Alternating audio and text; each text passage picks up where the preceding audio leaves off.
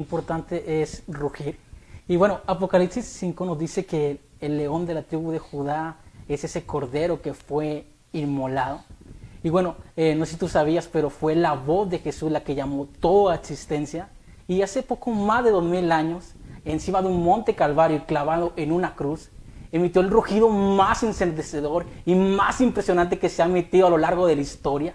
Tan fuerte, tan determinante fue ese grito de victoria que sigue siendo eco a través de los años y sigue recorriendo todo el mundo, cada hogar, cada caso, cada casa, cada iglesia, eh, llamando a sus valientes a despertarse, llamando a sus valientes a apropiarse de esa nueva identidad que tenemos por medio de Cristo Jesús. Fue ese rugido el que llevó un pastorcito de Belén cuando todos los demás temblaban a, hacerle frente a ese Goliat. Fue la en respuesta a ese rugido que un joven llamado Sansón podía hacerle frente a miles de filisteos y matar leones y con la quijada de un asno eh, desbaratar ejércitos. Fue ese rugido el que llamó a Lázaro y lo hizo despertarse de la muerte. Y es ese mismo rugido el que seguramente hoy está hablando a tu corazón.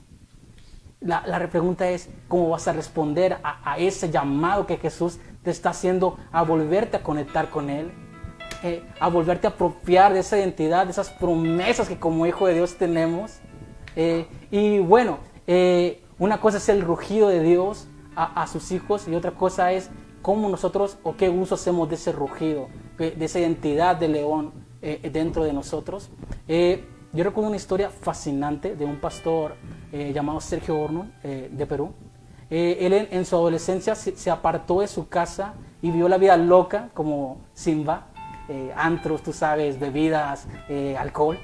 Y, un día él iba entrando a la sala de su casa y, él venía justamente del antro y, ¿Sí? y, bueno, este, iba, iba, entrando por la sala de, su casa y precisamente su, su mamá se estaba en una reunión de oración con los líderes de su iglesia. Y cuando Sergio iba pasando por la sala, su mamá lo volteó, sonrió con los líderes y le dijo, miren, ahí va nuestro pastor de jóvenes.